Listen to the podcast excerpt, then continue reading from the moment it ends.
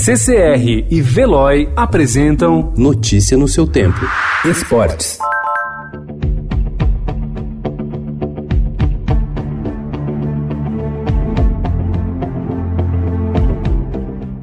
A fase de grupos da Copa Libertadores da América começa hoje com sete clubes brasileiros na disputa: Flamengo, Atlético Paranaense, Santos, Palmeiras, Grêmio, São Paulo e Internacional. Dentre eles, os gaúchos estão no mesmo grupo e terão dois clássicos importantes. O Flamengo, atual campeão, busca defender o título e disputar a final única em casa. A decisão deste ano da Libertadores será realizada no dia 21 de novembro no Maracanã, no Rio de Janeiro.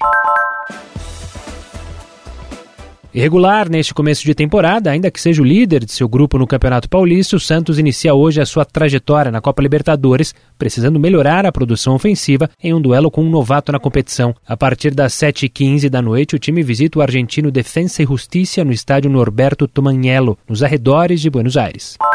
Menos reforços, porém investimentos mais certeiros. O Palmeiras pregou esse lema durante a última janela de contratações e vai colocar em prática esse discurso a partir de amanhã, quando estreia na fase de grupos da Copa Libertadores diante do Tigre na Argentina. O jogo será no Estádio Monumental Vitória, às 7h15 da noite, e vai ter transmissão pelo canal Fox Sports.